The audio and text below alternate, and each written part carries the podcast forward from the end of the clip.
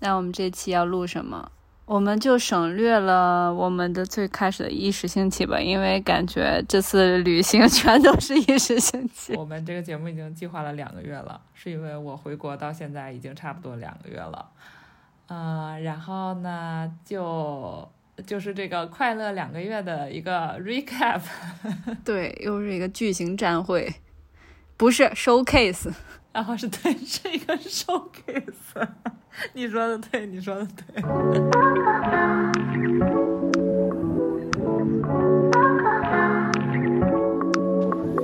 大家好，大家好，欢迎收听一时兴起，快问快答，这是我们的第几期？已经不记得了，二十八期。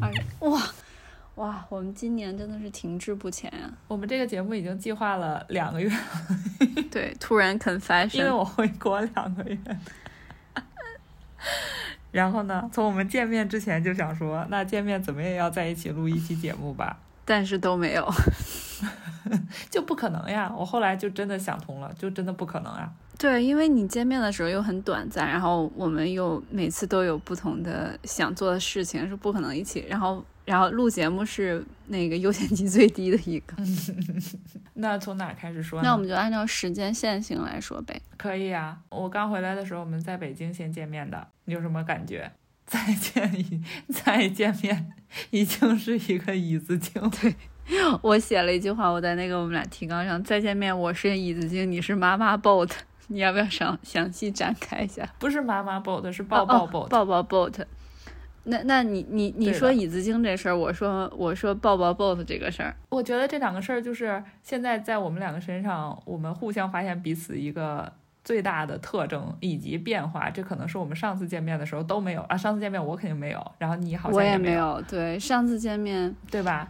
呃，对，是的，上次见面不可能是这样。就是我们俩其实生活还有工作状态其实都变了。这是真的，这是真的，嗯。然后椅子精就是我观察到，因为我们两个见面是在北京，嗯，我们在北京玩了两天，然后又在北京一起工作了两天，我就观察到东哥的工作状态就是早上起来一睁眼往把自己往椅子上一摁，然后就开始一个会接一个会，与椅子融为一体，就一个椅子精的状态。我发现你都不用移动的。丝毫没有哇！打工人太惨了。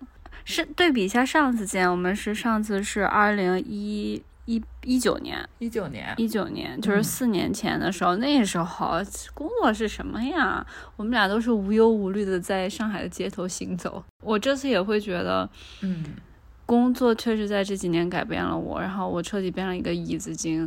但是我今年又有了一个新的心态上的改变，一会儿给大家详细展开。然后那个罗罗是抱抱 boat 是什么？因为我们回兴隆了嘛，回我们老家，然后我就见到了第一次见到了罗罗的小朋友 Kira，然后 Kira 特别特别的可爱，但是他在我们三个人的相处过程中，我会发现他一直在说妈妈抱妈妈抱，他就一直让抱。然后我最开始的时候其实不理解，我以为他累了，但后来我发现不是累了，对吗？嗯。对他不是累了，他就是在撒娇。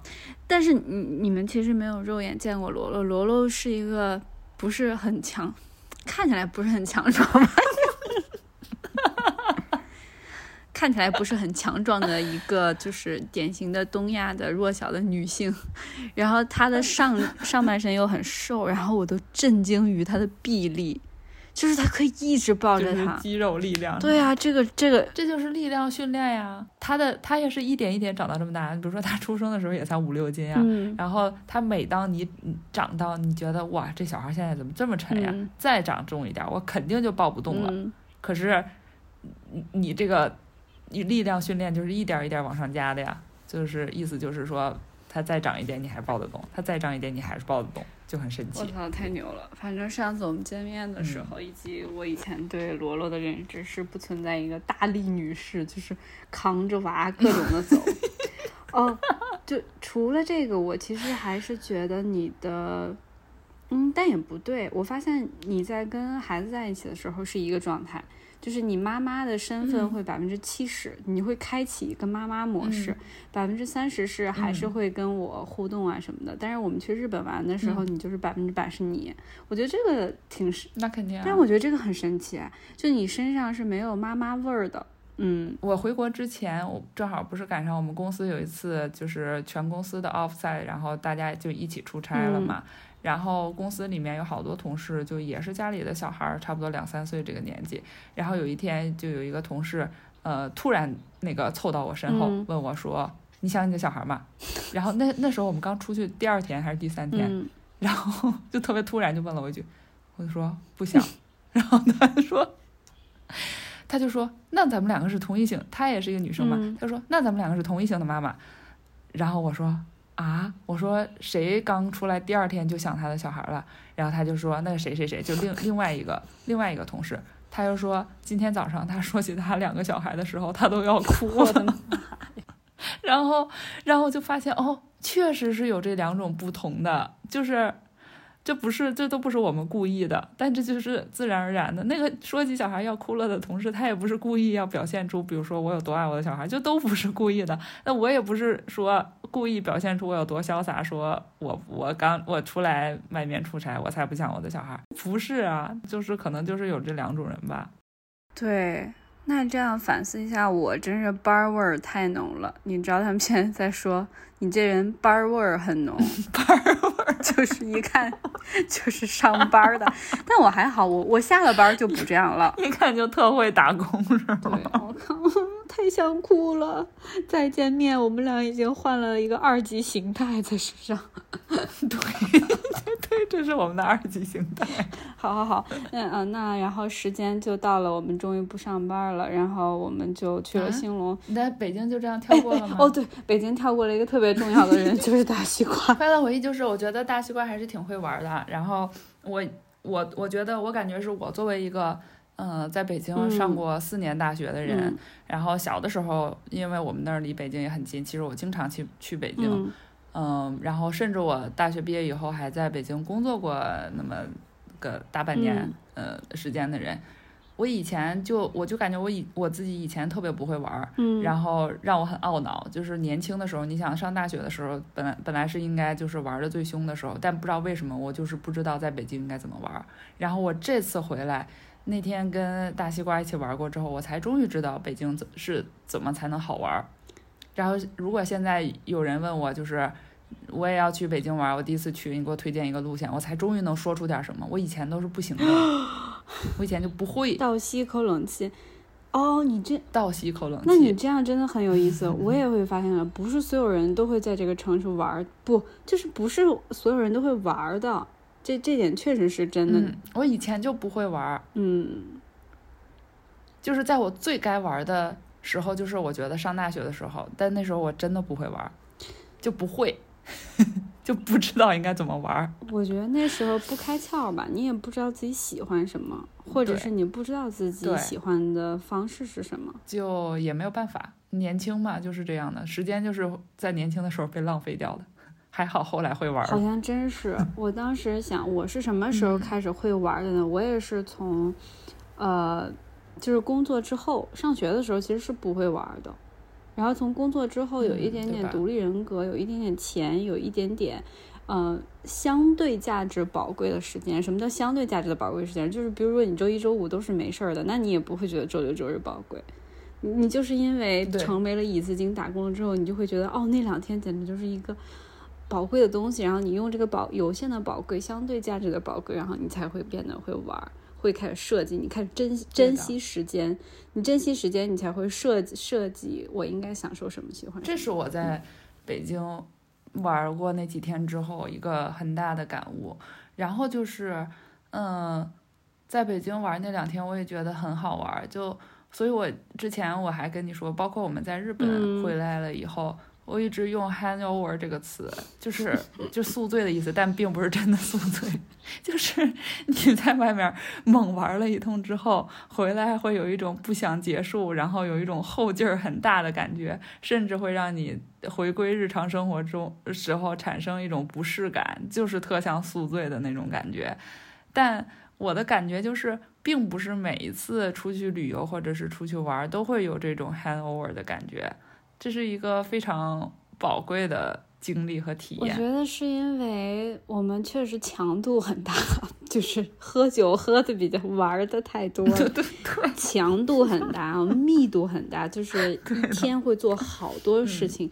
然后比如说我们在北京，然后在兴隆，就是而且就是这些事情不是被设计好的，就是好像应该做。然后去日本也是这样的，然后强度太大了，导致你真的是就每次玩完就觉得太好玩了，还想玩，对，没玩够。对，就是这几次，自从罗罗回来之后，在北京回兴隆，然后又来又来去，我们又去了一时兴起去了杭州，然后 又在上海短暂的过一晚上，然后就去日本，就这些所有的旅程，就让我想起以前小的时候去，还住家属院儿，你知道吗？就是五六点吃完吃饭，你爸妈就叫你回家吃饭，你就不想回家吃饭，你就是真的没玩够，真的真的没玩够，嗯。不是假的，不是假的，就是那种感觉。这次去北京，我们两个除了白天去玩，晚上我们回家也有 task。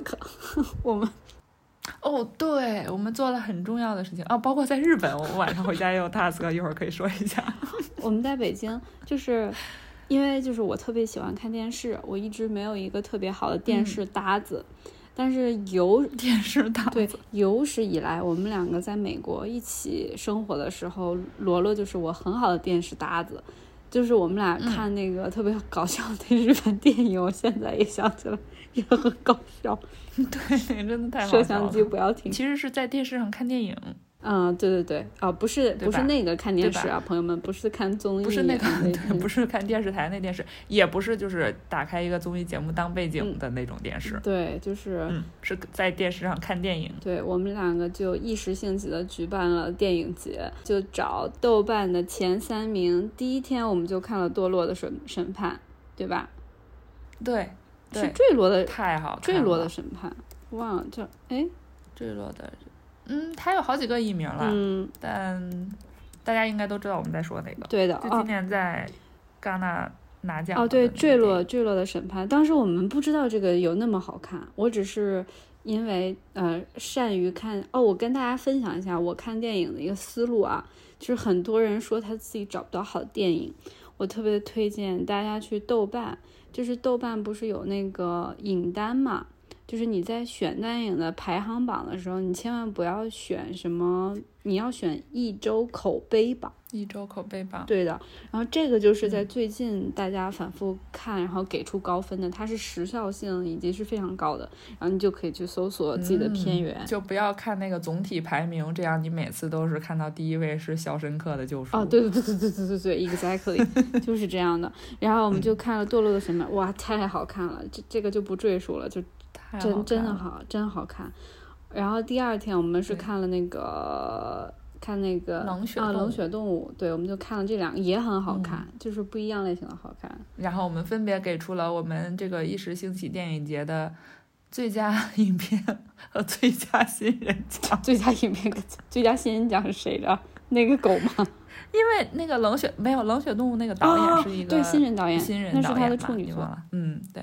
就是那种我们俩这这两个电影都有个共同之处，就他们前面是稍微有点冗长的，但是由于我跟罗罗是非常好的电影搭子，且且我们两个都是很珍惜彼此陪伴的一个人，不是倒不是因为咱们俩很久没见了，咱们在在美国也是这样，就会觉得一起看电影就应该聚精会神的看电影，不能干别的事儿。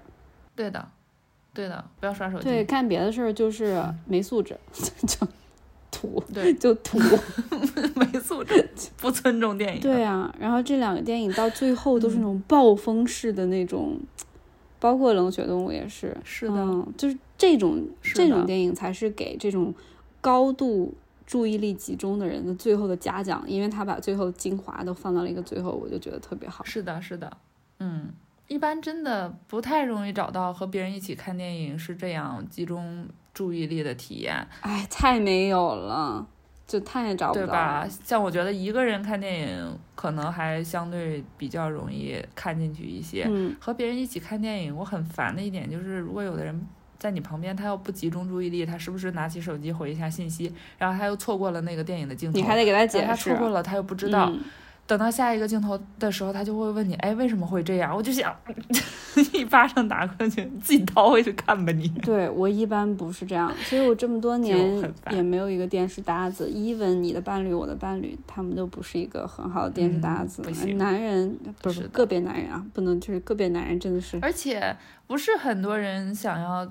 就是凑在一起看电视，会选择看一部电影，因为电影是比较长的嘛。那怎么也要现在电影怎么要两个小时左右，而且电影可能看起来没有那么轻松，它需要你，嗯，就是集中注意力。哇，连电影都嫌长了吗？这简直是我听过真。如果大家都这么想，那我觉得大家真都人类真太可悲了。对呀。但现在很很多时候，我觉得是这样。就所以说，呃，重新跟罗罗重逢最大的好处就是，你真的还是觉得有的人就是适合在一起做一些事情，有的人就不适合。对，就是这个，对的，这种能共处的情谊跟这种相同点真的是千里挑一的。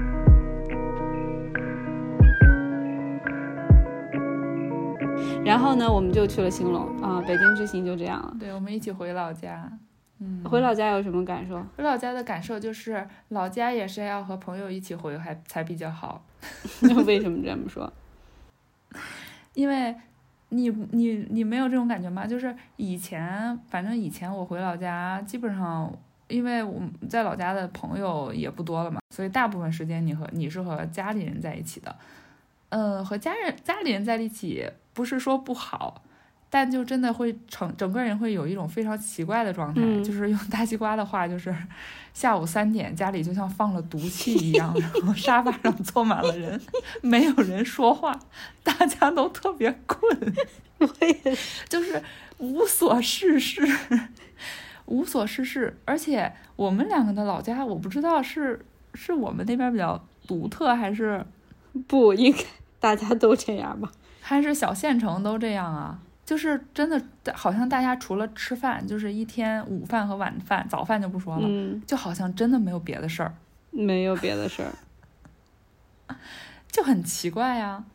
就呃之之前的时候，就是你说你回家特困嘛，我还不信，因为你先回了兴隆嘛，然后我再回兴隆之后，哇，我我我跟你们讲，真的是三吃完饭，每个人都必须呼呼大睡。就给湿了，真的是。然后一醒来发现，哇，四点了，哇，天黑了，就，然后又要吃饭了，真的很奇怪。而且我我现在，你比如说这次我们两个一起回去的时候，还去街上溜达，去街上玩了一下，然后我们甚至去了我们两个我们两个做播客的起点，对不对？我们去了我们那个初中，然后还在那个操场上。远远的看了一下当年的那个广播室，嗯，但如果如果没有你，就是我自己回来的话，我是肯定不会去大街上溜达的。哦，我会有一种不知道我自己在溜达啥，我到现在都有一种，就有点类似于社恐，就是我觉得我们那个县城太小了，很多人都认识，我就很不想我自己在大街上走的时候，对面过来一个人，然后他跟我说话，嗯，就是他认识我。有可能我也认识他，有可能我甚至不记得他是谁。但是那个人如果认出了我，并且跟我说话，还说啊你回来了呀，你最近在哪儿呀？就什么你这些年都在哪儿生活呀？我就会觉得很奇怪，我特别不想这个这个事儿发生，但我又觉得好像这个事儿又很有可能发生。我说那天我们吃饭的时候，我在一楼的餐厅站着，然后突然进来一个人跟我对视了两秒，然后他对我招招手，我也对了他招手，突然想起他是我初中以前坐在我前排的同学。然后我就跟我，我就跟我哥跟我旁边人说，我说，哎，这是我初中同学。然后他们就跟我说，啊，真的吗？我说这怎么可能是假的？当然是真的了。就是 你怎么可能对一个陌生人说，哎，那是我初中同学？这这兴隆确实小的很可怕。对我有几次跟我妈走在路上，然后也是有人过来跟我打招呼，还跟我说，哎，你回来了呀，什么什么的。然后我就跟那个人寒暄，我说啊，对啊，对啊，什么的，好久没见了，什么什么的。然后走了以后，我妈问我说：“她是女同学呀？”我说：“她好像是隔壁班的，但我真的想不起来她叫啥了。”一模一样。我有时候回老家的时候，我并不觉得老家是我的老家了，就是故乡离我，尤其是像我跟你这种，我们其实没有在老家度过自己很长的时间，学生时代又很早就出去上别的地方读书了，然后又走得很远，而且那都不是自己的生活。就是我们没有自己的生活，是在那个老家度过的。对，是爸爸妈妈的生活，那其实是更像是爸爸妈妈的家。嗯，对的。但是我跟你一起去我们中学，然后看到我们俩录播音的起点那个播音站的时候，说不上来那种感觉。就以前我会觉得哪个地方都特别大，特别空旷。然后就是那个一楼的，就是一层的那个，我们每次体育运动会播念稿、读稿、播音的那个地方，以及什么每年什么颁奖状的地方，我以前觉得巨大，简直感觉跟白宫一样大吧，真的就，夸张 夸张，这次一去。真的就是他在我的世界里，他就是舞台中央，就是给每个优优秀学生颁奖状，然后优秀学生会站着，我就觉得就是宇宙中央，我能上到那儿，我就相当于登月球了。是的，而且你记得吗？你记得以前就是那个播音室的位置，它在那整个教学楼的最中间，然后我们每次在那儿播音完了，就是其实都已经上课打着上课铃，然后所以我们每个人都要跑回自己的教室嘛。对。就以前就觉得跑好远好远，就跑到教室已经气喘吁吁了。但你现在你想一下，那才几步路啊！就是哪怕你的教室是在最旁边的那个教室，那其实才多远也没有几步。就是还是那时候小吧，那时候现在我终于知道什么叫做世界很大，我很渺小了。我我，当你很小的时候，世界确实很大的。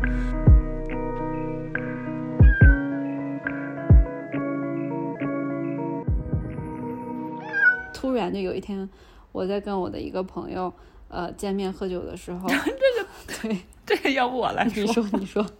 突然有一天，我在我们家的沙发上，晚上坐晚上坐在沙发上看电视的时候，接到了一个那个微信的视频电话。我们两个从来不打视频电话，对吧？然后我我接起来以后，里边是两个人，另外一个人我也不认识。然后东哥就说：“我的朋友邀请你十一月十一月初来杭州。”然后我整个人愣住，不知道作何回答。就是你突然收到了一个弹窗美女邀请你什么澳门赌博？因为我不可能立刻就说好呀，我可以去。因为你知道我的情况就是我有一个小孩在家里啊，就是我要是。出出门的话，我我需要提前想好，并且提前做好安排的，并且我这次因为带他回来，我我我跟我就是父母一起，也是我我我当时是不知道我十一月初人会在哪儿的，因为我们家也也是会挪好几个地方嘛。然后另外一个呢，就我也不我也不可能立刻说不行，因为这样也很奇怪，就是就是有什么不行？对，有什么不行呢？对。我哎，这就是我最近的一个感受，没什么不行了。就对，对对对。但当时我就感觉，就确实是没什么不行，但是好像也真的有那么可行吗？我也不知道。总之，我就嗯嗯嗯啊，就那样，然后先把电话挂了。挂了以后，我又开始，我又问了几句，是吧？我就说为什么？对，为什么？我说没 为什么。这个是这是个什么邀约？然后，然后你们告诉我说什么？呃，十一月初在杭州有一个陈绮贞会参加的音乐节，我说 OK，就是带带错炮，就是那你就就这确实是一个理由吧，但是我还是没有，我也没有立刻决定要不要去，后来我们就也没有再说这个事儿，就把这个问题先搁置了，对吧？对的。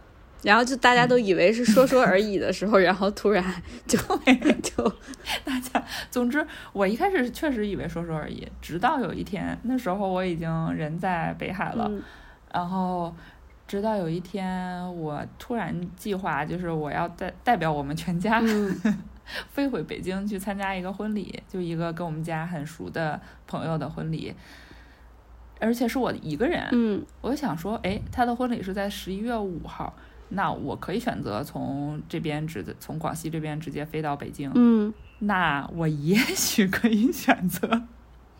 中间在杭州停一天，然后我，对，然后我就又问你，就说，就那那话还是说说而已，还是说真的呀？然后我就说，然后剩下的你来说。然后我就说，当然可以啊，想干什么都可以。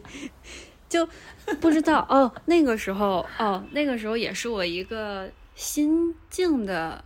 转变哦，那时候我已经从欧洲回来了，对吧？对对啊，对我中间去了一趟欧洲。对你先闪回一下你的欧洲之行，就为什么突然我就说为什么不行呢？就要去呀！当时我给你发出那个视频，应该也是我从欧洲回来了。就那个时候，我的一个你从欧洲回来，就是我刚回国的时候嘛。对，我就变了，我的我就变得特别疯。那个疯就是指为什么不行呢？凭什么不行呀？就行。就就是对对，嗯，就是因为我最我从欧洲回来一一个非常非常长的假期，就是休息，然后去了巴黎，去了我梦中的巴黎，然后巴黎真的很好，我我一点没有失望。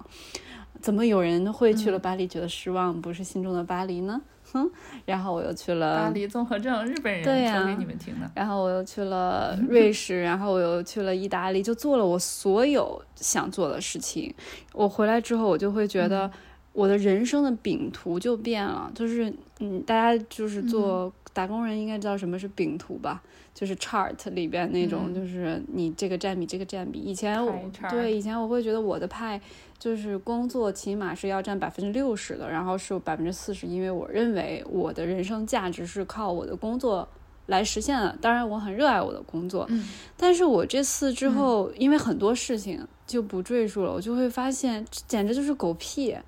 就你的工作根本占不了百分之六十，你的人生就是由一些你自己规划出来的美好决定的，比如说旅行，比如说跟朋友聚在一起，比如说你跟你的朋友四年没见，你也不知道以后再怎么样能不能见，就就就要去积极的去策划。这次相聚为什么不呢？就去杭州，但是前提啊，因为我们现在人到中年了，我们还是有些闲钱的。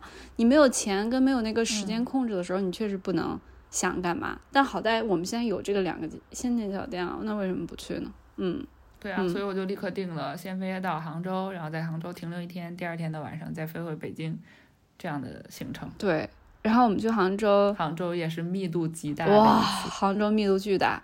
就因为我特喜欢杭州，杭州简直就是像那种就偷情的那种地方，你懂吧？天你去一天，你就可以回来了。呃，当然是跟跟这个城市偷情啊，不是跟别人偷情。你你也不用对他负责，你甚至不用住那儿，然后你坐个高铁你就回上海了。然后它每个东西都很美妙，你只需要享受它最美的地方，去它的山里，去它西湖边上吃它最好吃的东西。对，你不用享受它，你不用在那儿工作，你不用。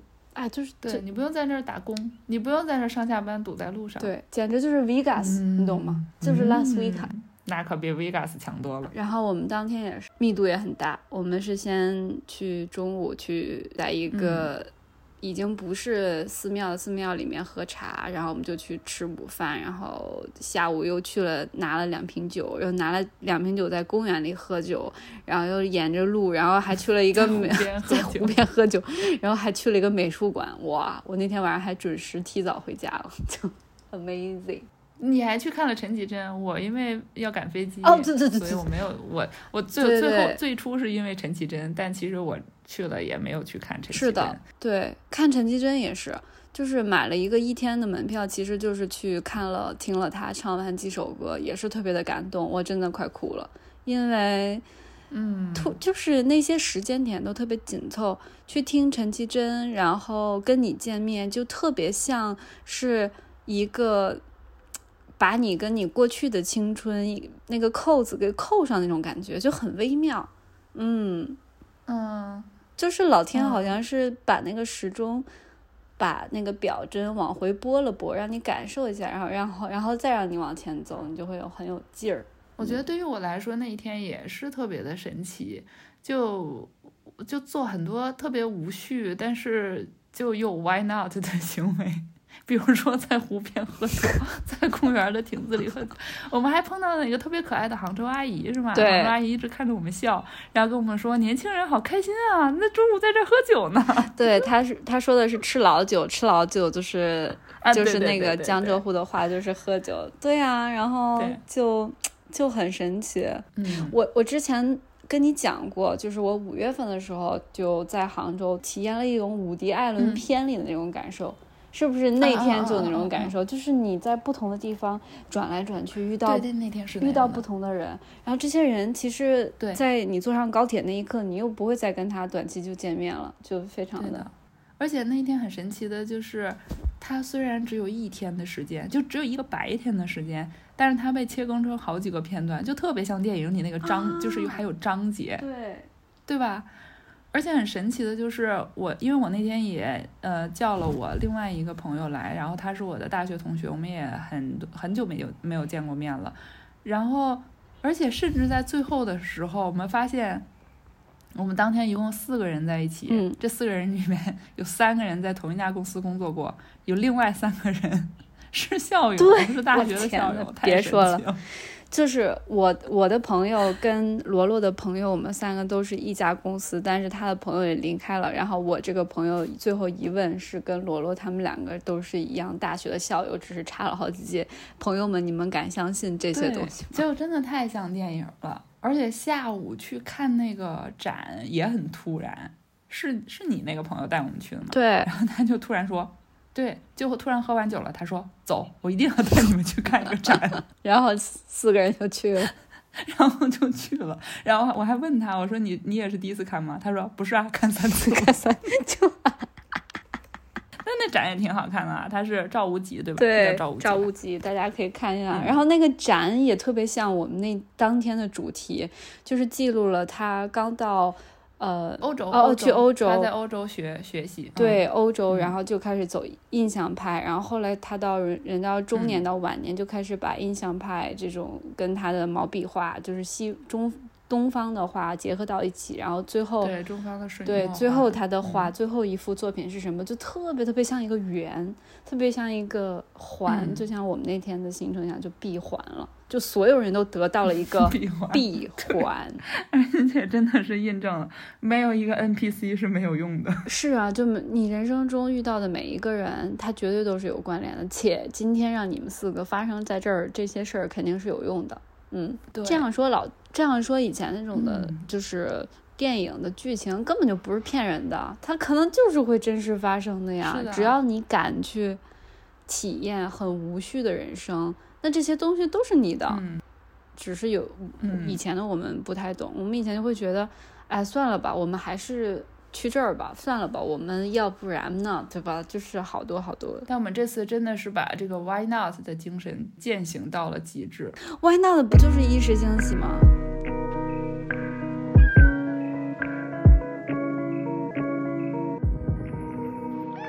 我以前。就是刚回国那两年，特别特别开心，就就特别处于这种上海的 bubble 里啊，每天晚上 bistro，然后跟朋友 hang out，然后第二天 hang over，然后再去上班，就是特别喜欢这种 混乱、精神白领的生活。但是很快我就特别厌倦，我就特别特别想美国，想回美国，就是我就觉得很不甘心。后来我这次再去欧洲的时候，我突然意识到了，我不是想回美国，嗯，我就是想。偶尔体验一下异乡感，就是身处异乡的感觉。你你懂吗？就是有的时候，其实你并不想喝咖啡，你就是想喝那咖啡味儿。对，就是因为异乡感给你带来的是一种完全的不熟悉、解离，然后你真正的就可以去想一些、做一些，然后感你的感受会全部打开，因为你不了解嘛，就是你会空白。然后去了欧洲，我就会觉得哇，这种异乡感又回来了。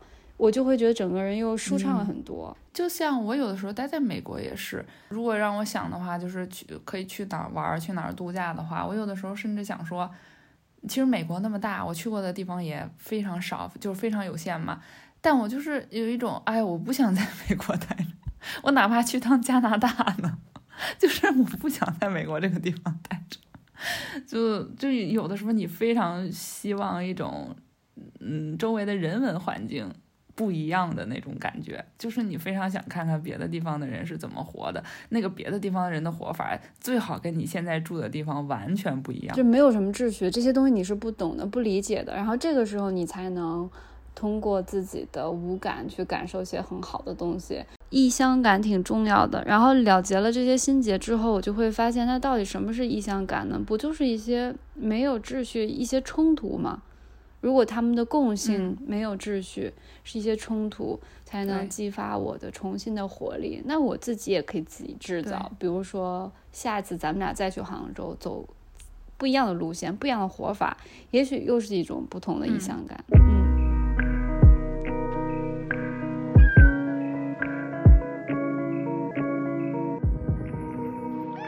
哎，你不觉得日本旅行也挺神奇的吗？之前大家是不是也觉得就说说而已？就我确实我真的没办法，就是我不敢，我不敢承诺这件事儿一定会发生。嗯，反正我心里是默默这样想的。我不知道你。我自从我顿悟了之后，我就觉得 Why not？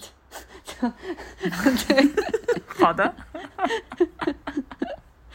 就是有一个人格，就是那种出了一个什么事儿，我肩膀上就会有一个 Why not 的小人。歪闹的主人，你知道 我，我刚才我们没做攻略到啥程度？就你知道刚才你你你呃发了这个，就是我们今天录节目的这个 doc 给我，然后我就顺便去里面看了一眼。我们上一个 doc 是我我我开了一个日本攻略，然后我只在里面贴了一个网站。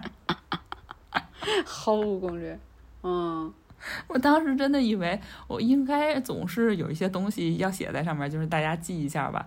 结果就只有一条，就只有一条，那一条是怎么在机场租一个 WiFi。感谢那一条，我们真的租到了一个 WiFi。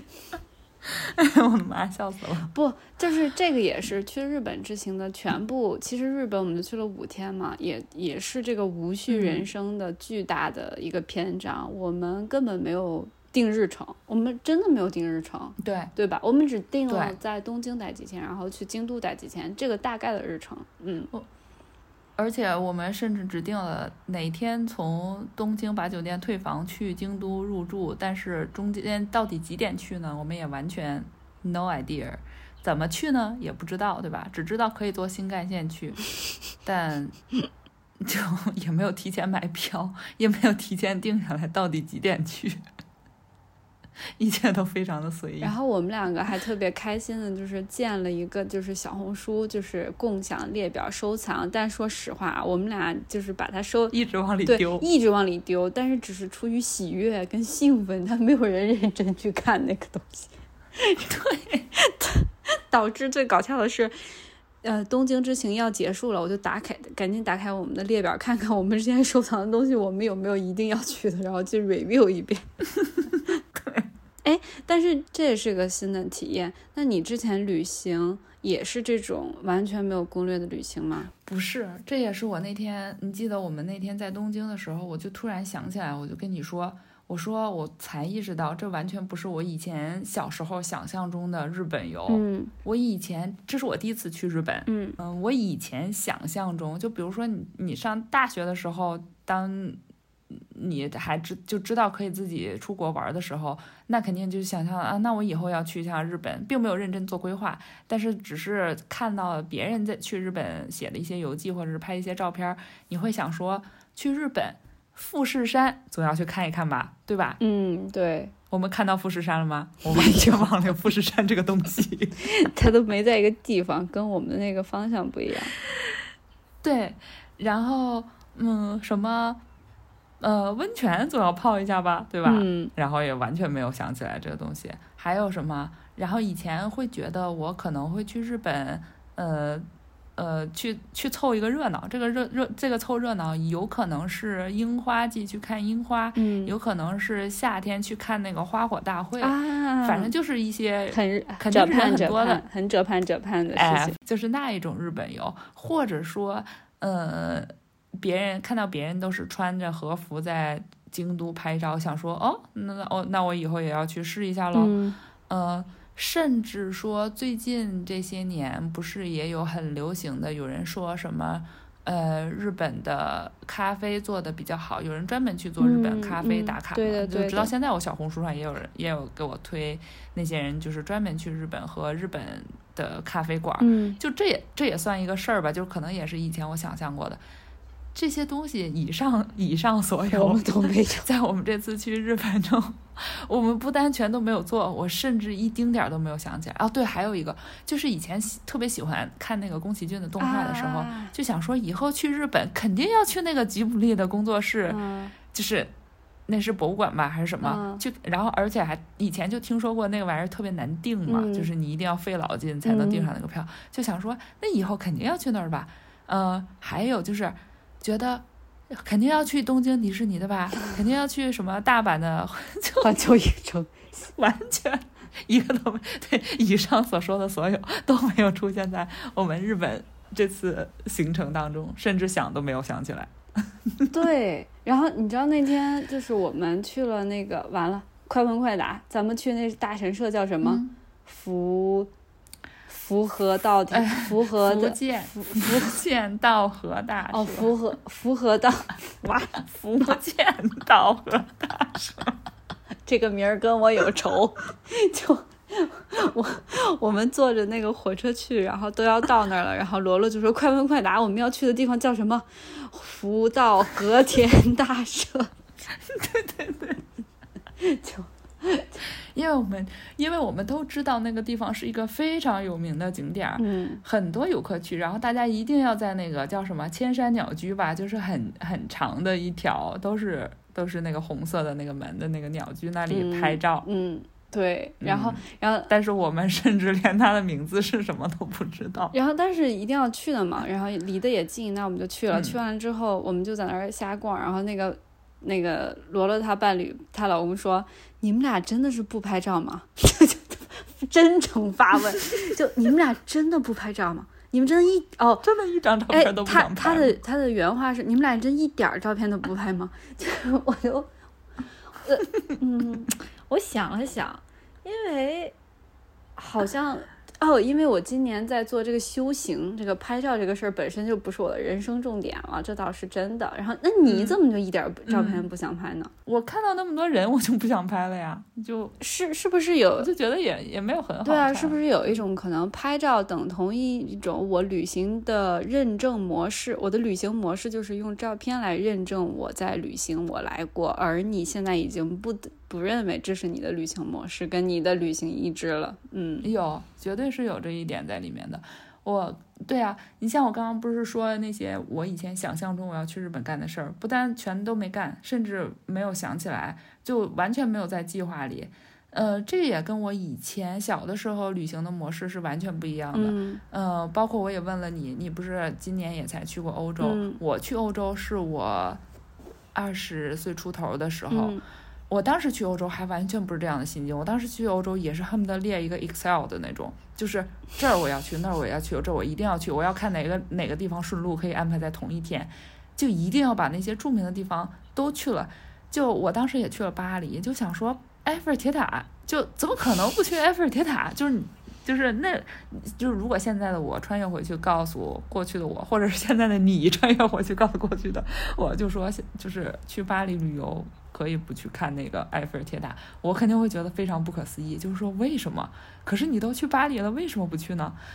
嗯，哎，我突然听到你这句话很感动。就是有些地方你不必去，嗯，有有些有些东西你也不必去记录展示给世人看。就是我会觉得以前就不想去就不去，你不要被那些东西。嗯嗯，是这样的。所以虽然我没有去我以前想象中日本游的那些景点，但我真的特别的开心呀。就是我是觉得。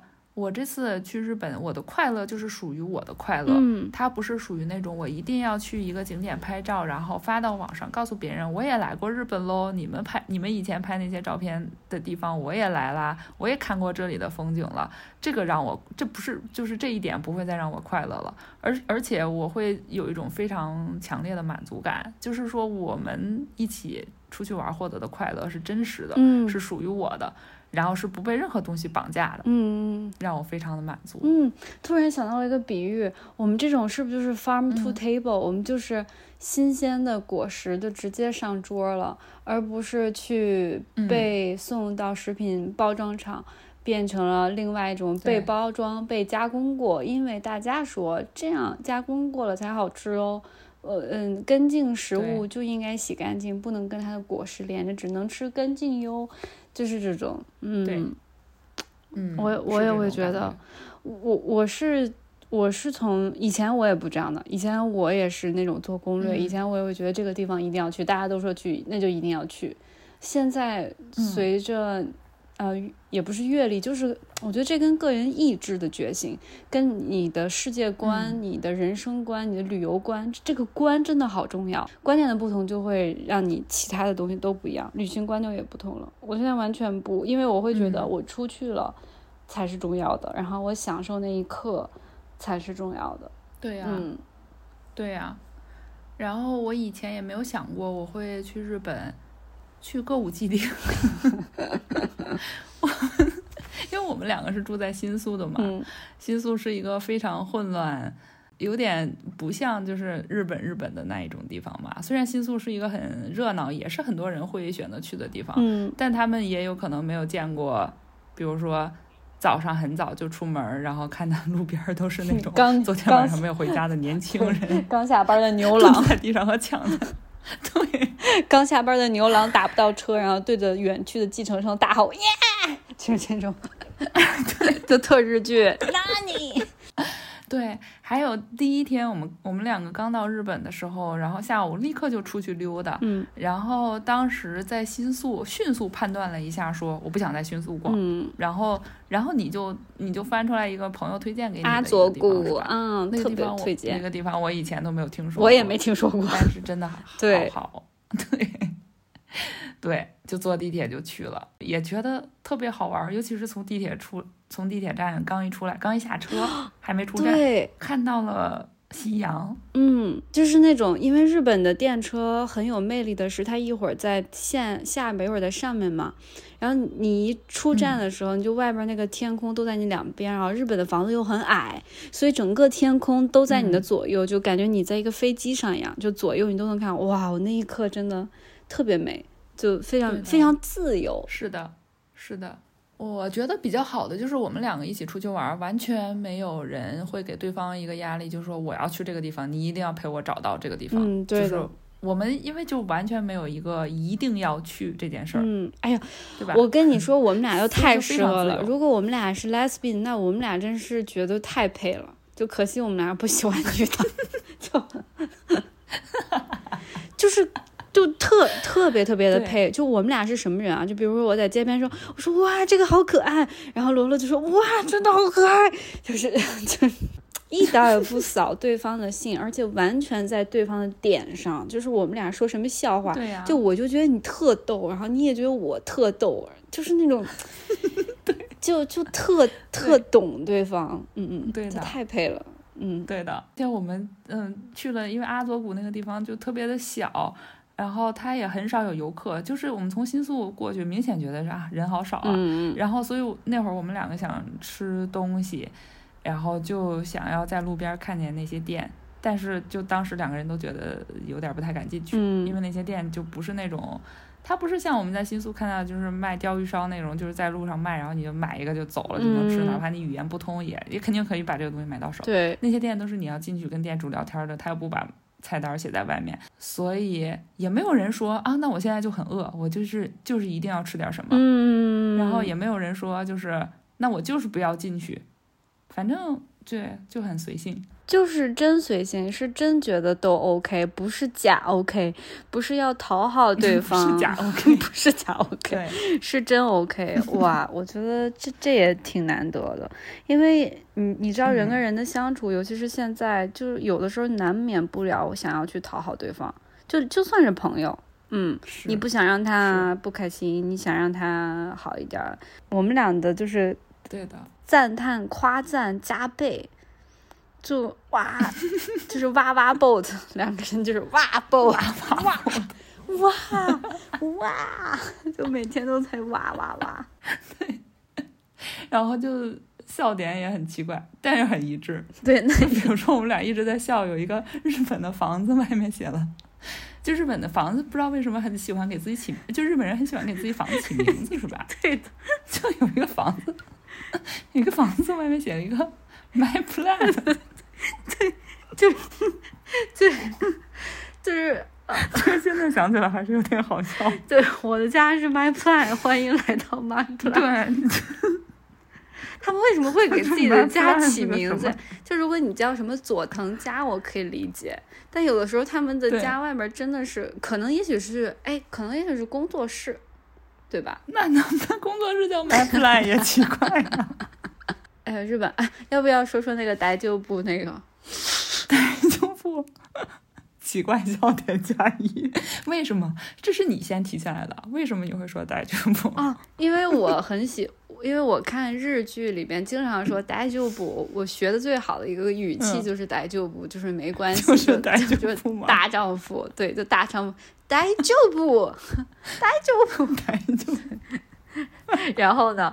哦，然后我来讲嘛。然后我们去那个，在因为罗罗的伴侣他。在哦，在涩谷上蛮，涩谷不是有一个非常著名的一个呃十字路口啊，什么就特别特别的繁忙嘛。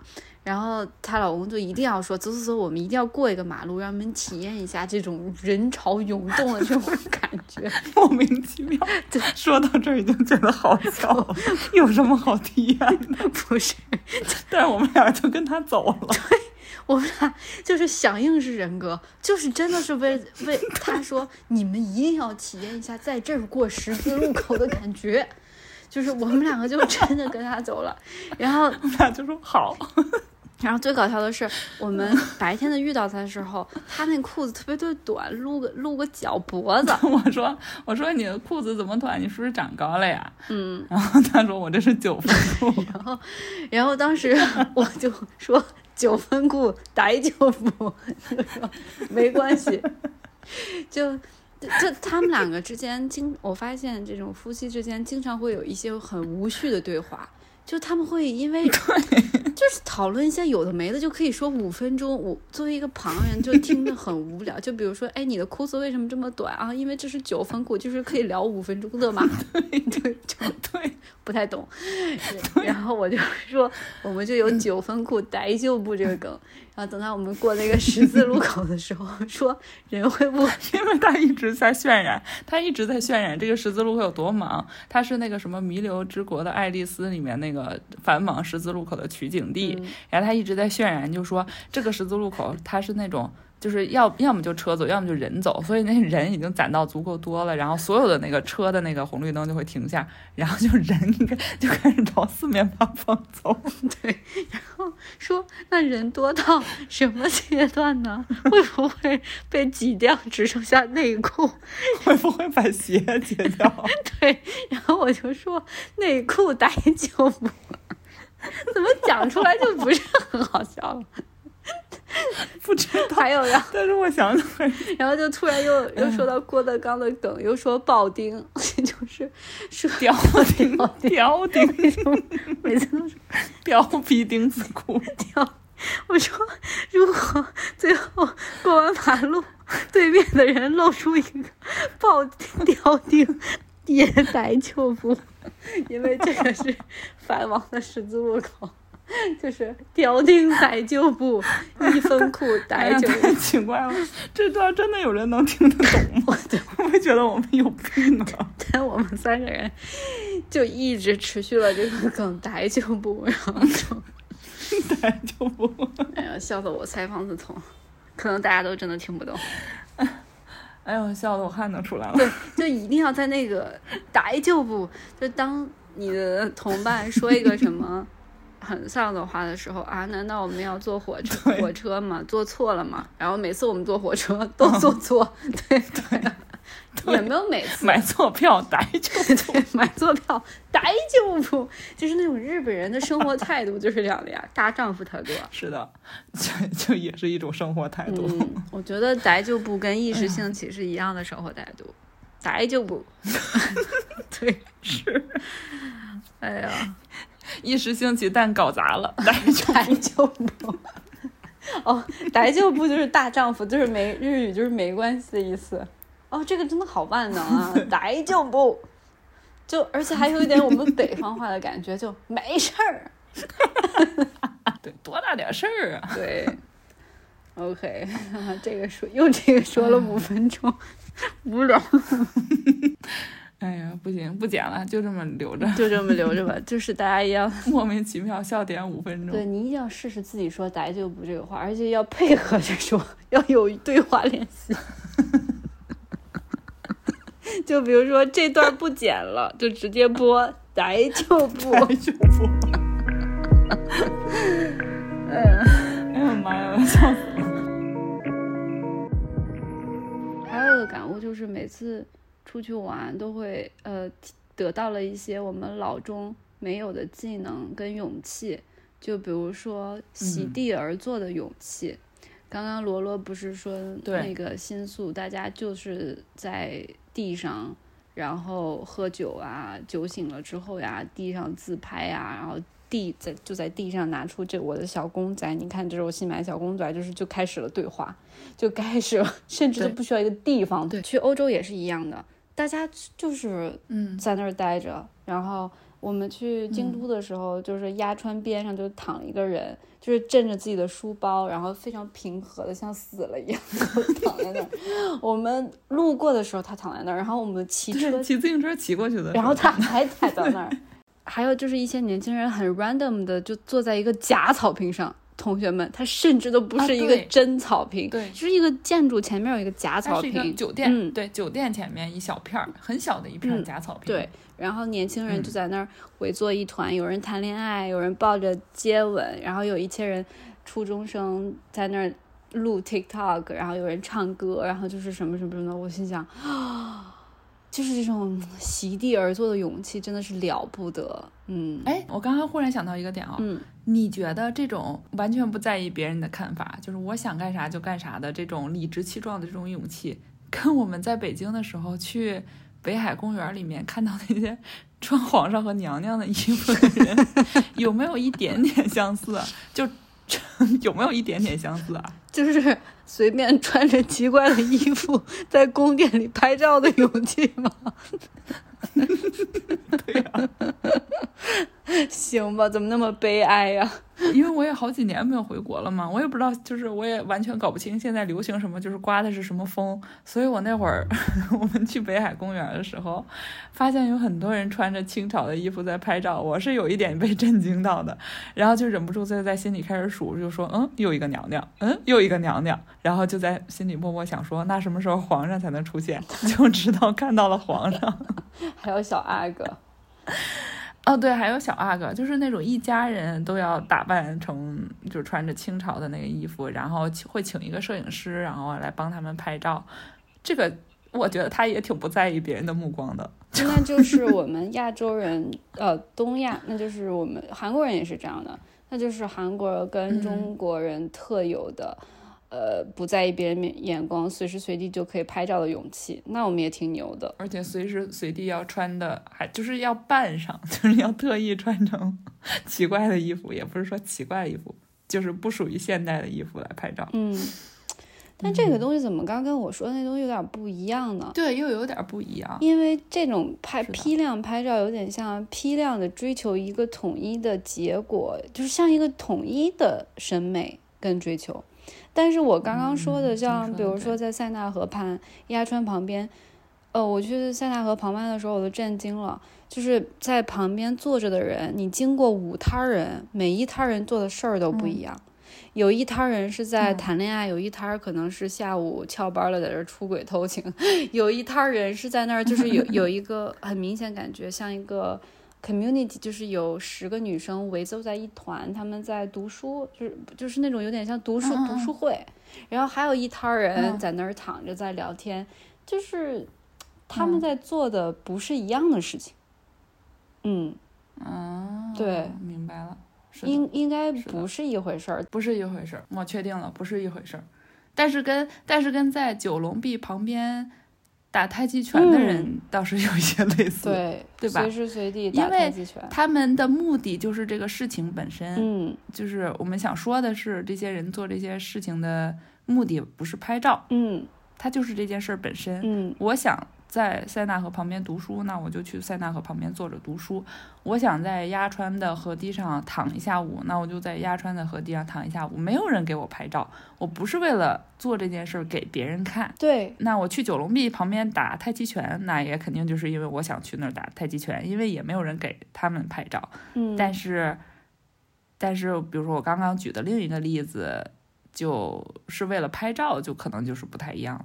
席地而坐的勇气，它更像是一种真的获得了自由意志，自己在支配这个世界。就这个地方，管它是不是塞纳河，管它是不是鸭川啊，对，就是我我想做的地方，就是以我为中心，这只是一个场域。嗯嗯，而且他们是在做一个有实质性、有完整体验的一个事情。对的，嗯，这个甚至就是，比如说我刚刚说那个翘班儿，这一看就是翘班出来偷情的一对欧洲情侣坐在那儿，就甚至人家也是有实质性完整体验的。但我只是觉得悲哀的是，现在很多人他都不知道什么是完整的体验。他说的体验是，可能是想获得的一种经历，不是体验。我觉得体验本身还是挺宝贵的，而且这个体验还是你自己挖掘、自己设计的。嗯嗯嗯啊，我们还在鸭川旁边，我们刚坐完自行车那块儿，还在鸭川旁边看到了一个自己坐在那儿写生的一个嗯老爷爷老大爷。我拍过一模一样的照片，你记得吗？我在塞纳河的时候也有一个人在那儿，但是北京也会有了。哎哎，那你这样说，在那个颐和园，在后海自由自在的那儿，就是游泳比赛的大爷，人家是席地而坐的泳池，那是一样的。对的，对。嗯，可能就是某老 old school 老炮精神吧。对，硬要往那个人家都是划船的水里边跳下去游泳，就知道自己在活什么，真的是一个本事，而不是说社会叫我活什么。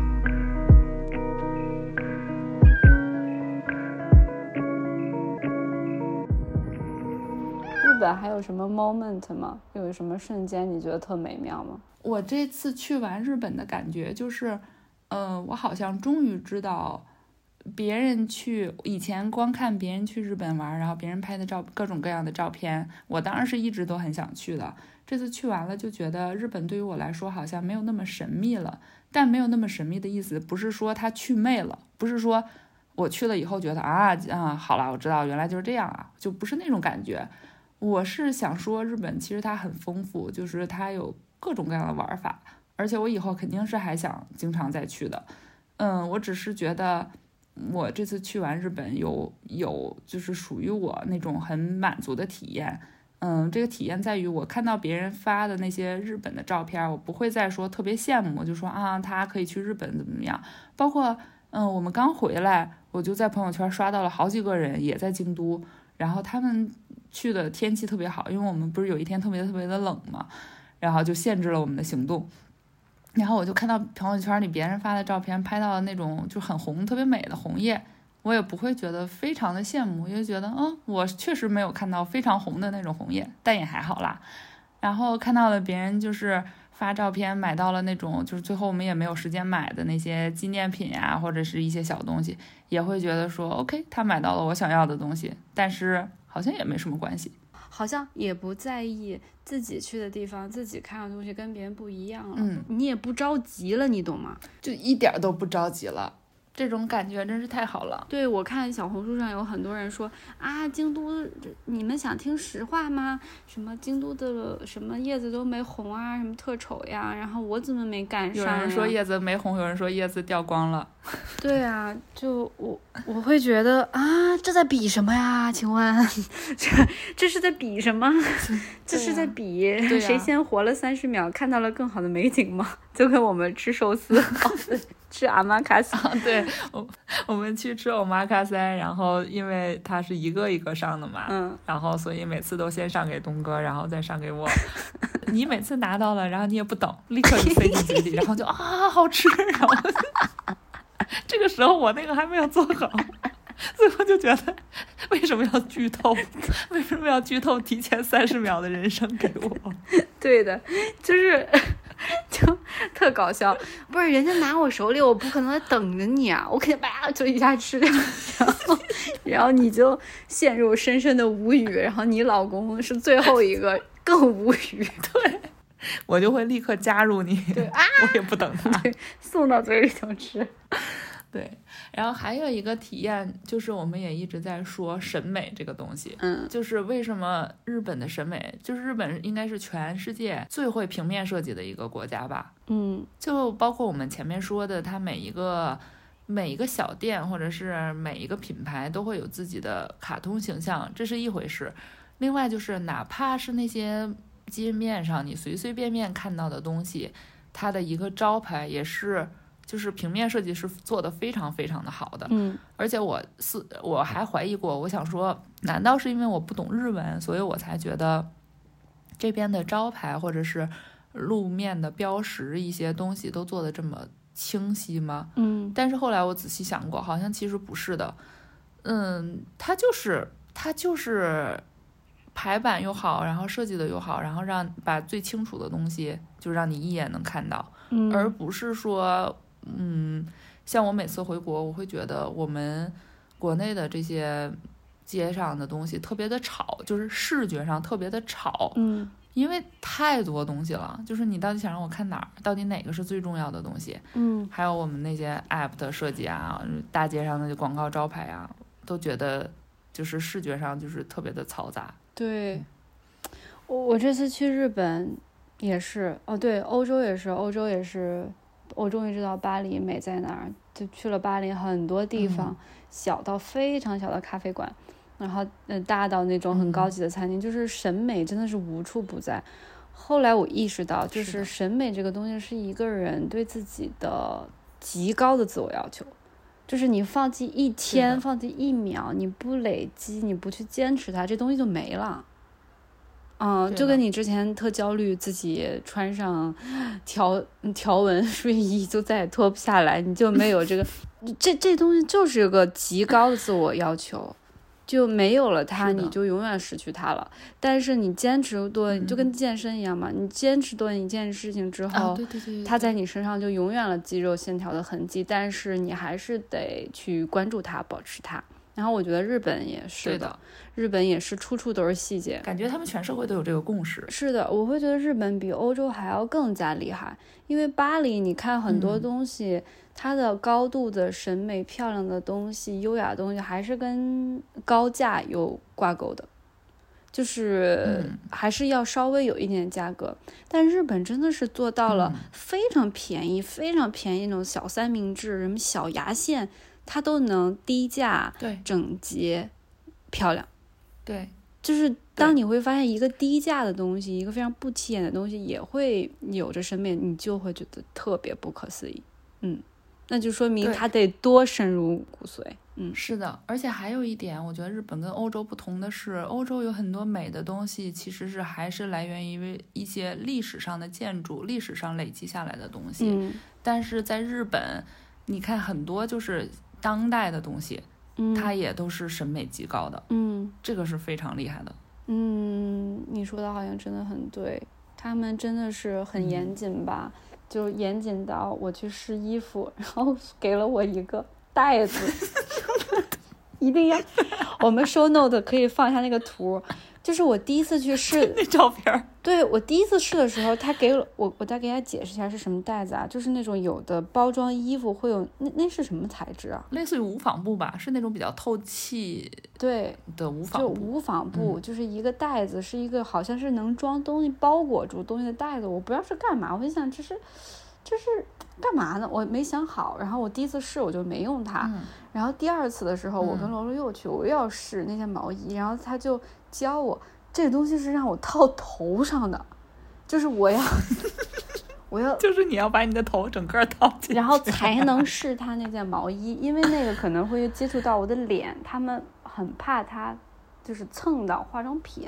嗯，对对对对。然后我看到我看到他解释之后，我才理解到这确实是以前的一个痛点啊！因为我以前特别痛恨我去试衣服，看到上面有别人试衣服留下的就是蹭到的化妆品啊。但是戴个头套试衣服，那也太像受刑了吧？真的不是犯罪吗？就你们自己看照片就知道了，极其的呆，太搞笑。就是我下一秒就要去被套上头上断头台了那种，然后我还在买新衣服，要被枪。要被枪毙！我要被枪毙了！我还在逛街买新衣服那种。你的你的人生最后一个心愿，就枪毙之前最后一个心愿是什么？我要买一件新衣服。这这太丑了，太丑了，太丑了！这种东西，说实话，在中国肯定不行，大家会觉得有点不吉利吧？嗯，应该是吧。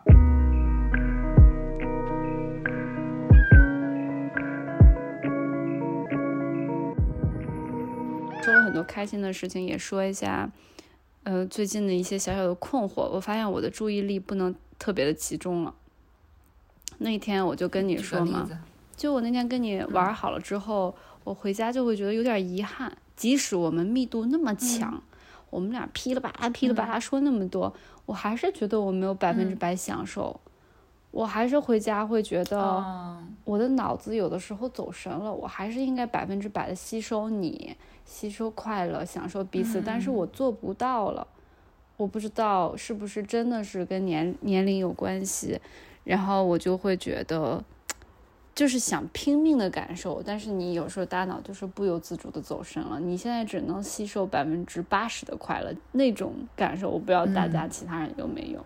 就很细微，因为我很观察我自己的感受。你一边说这个话，我就想到我的另一个困惑，就是我真的觉得我的记忆力变差了。因为你上一次我们私下聊天，你跟我说这个事儿的时候，我好像跟你说了一个什么。我有一个我的 assumption，但是现在我连我那个 assumption 是什么我都忘了。我记得，我记得你是说有的时候你也很后悔，应该多陪一下小小朋友，但是你有时候又会觉得，我也应该自己那什么呀，就是在反复横跳中就失去了这个感受的乐趣。是的，是的，是的。所以，所以更要设置一些回忆记忆，让我们去百分之百的感受人生吧。我这次回来。嗯，就特别开心，而且我开心的就不只是就是我们刚才说的这些，就是快乐 moment 本身，嗯，还有一层开心，是因为就是我真的做到了，就是我真的这次回国两个月的时间里，我安排了这么多的时间给自己，就是包括是和你在一起啊，然后这些属时间都是就是属于我的，嗯，我不是就是。每次一回国，然后立刻就回老家，然后就过那种被支配的 下午三点放毒气的生活，倒头大睡。而且你看，大家可不用说羡慕我啊，东哥还没有孩子，还怎么怎么怎么样？那你看罗罗有孩子了之后，他也可以这样。所以这个全凭个人。嗯嗯，对对，这个东西就是像你刚刚说的那个注意力的那个，我觉得对我来说可能是。就如果我是陪小孩的话，那我就其实希望我自己能更专注一点来陪他。嗯，然后如果我是如果我是就是把时间留给自己的话，那我也应该更专注的在自己身上。就是不管你这个时间怎么用，它都应该是一个 quality time。嗯，就你和你的家人也应该过 quality time。对，然后你跟你自己也应该是有 quality time。嗯，我也觉得我们真的是一点也没有糊弄。今年还有一些其他的感受，就是，嗯，以前一直挺排斥自己是一个特别感性的人了。就是我是 ISFP，我真的就自从认识到自己是 ISFP 的时候，我就会发现，我靠，这就是我呀！就跟以前我明明可以学文，非得让我读理科。我就是文科生呀，我就是一个文科生，是好多孩子的噩梦。对呀，就是我就是一个文科生啊，然后我我就是感受世界，我就是一个脆弱的，就是一个感情用事，就是那种用感受微妙的捕捉所有那些像一个小毛毛虫一样，就是我有一万只脚，一万只触角。就是当我认识到原来我就是这样的人的时候啊，我今年有真的很大的解脱。哎，我上期节目我没有说 I 人 E 人，好像没有说，我正想。跟你说，你不是一，你不是一开始以误以为自己是？对，我一直以为我是艺人，就是我经就我一直以为我，因为所有人都说我是艺人，你工作上这么外向，然后你看起来这么外向，但你们知道吗？就是我们每一次在工作的一些场合、社交，或者是跟朋友认识完新朋友回家，我就特懊恼、特不舒服，我就会觉得，哎呀，刚刚那个我说太多话了，就是我不应该说啊，刚刚那个。就没劲，就我回家我就特舒服，而且我每周六日我一定要有一天自己躺在那儿，就谁我也不见，即使我谈恋爱的时候，嗯嗯，然后我不知道为什么，我不，但是我又其实渴望一些嗯亲密关系跟交互的。后来我知道我自己是大家都渴望的，嗯嗯，对的。知道我是爱人的时候，我说 我靠，然后那天最大的改变是我们一桌子人吃饭。都是工作上的同事啊，就是有的人他就是不爱说话嘛，然后我也我也不说话了，因为我知道我的剧本是哀的时候，我就看着大家每个人都不说话，我也不说话，我就特舒服。我心想玩一种 silent game。对，就是我终于不是那个出来调解气氛的。然后我旁边那个我另外一个朋友跟老板就看着我说：“Doris，你今天怎么了呢？你。”你你不说点话题吗？那你不说，只能我说了。我当时就，我就就微微，那你就说呀。对我微笑着看着他说，我不说，我没什么想说的。啊，就是那个，就是那种开心的感觉，就是那种在沉默之中，就是你们不说，我也不说，真好。对呀，那你说吧。对，哇，活得太自洽了，真的太爽了，真舒服。嗯。真的是更了解了自己的一年，真好。对，今年还剩一个多月，哇，真的哦。你还有什么想法吗？嗯，没有了。实话实说，也是，嗯，密度太过夸张，就，嗯，确实是，嗯。但是悲伤的是，你又很快要回美国了。但我一点好像这次好像没有什么悲伤的感觉。就会觉得下次见面又很快乐，对的，也没有，因为没有什么遗憾，可可以五年不见了，嗯，对对。说 callback 跟一个圆圈闭环来说，今天 Instagram 早上发给我消息，就是我五年前发了一个照片，就是当时。对，就是五年前那那那天是在你们家喝多了，是过夜了，然后第二天吃了。对，在我家住的。对，我们去吃了一个附近的你家附近的一个咖啡，当时他那个杯，他那甜甜圈还是圣诞系列是什么？因为要圣诞节了，是吧？嗯，对对，然后我们就吃了，吃的时候，因为那天前天晚上我们还是聊了挺多深的话题，我当时还是在做了最后的决定，我决定回国。嗯，我们。复盘了好几个选项，最后决定回国。然后那天早上的时候，还收到了一个那个当时在美国的前男友的一个信息，问他也要回国了。他说要把我之前在他那儿的很多玩偶什么，他说最后见一面吧。别见了，drop off 一下走吧。对，就是就是那天，就是那个发现包那天早上，我说别见了，没人没什么好见。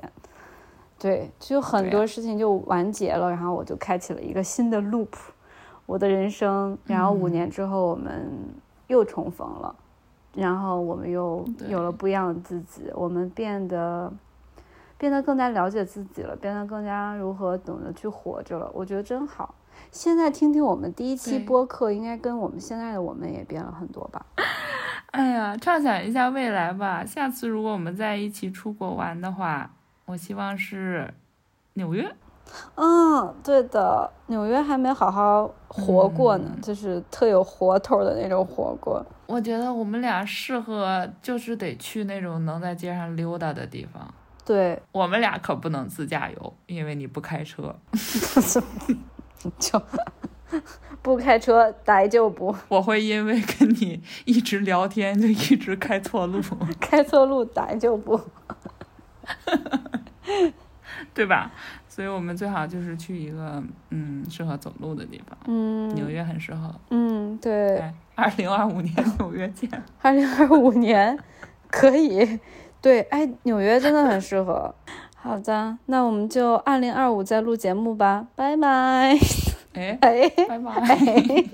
一年不录待就不，一年不录待就不。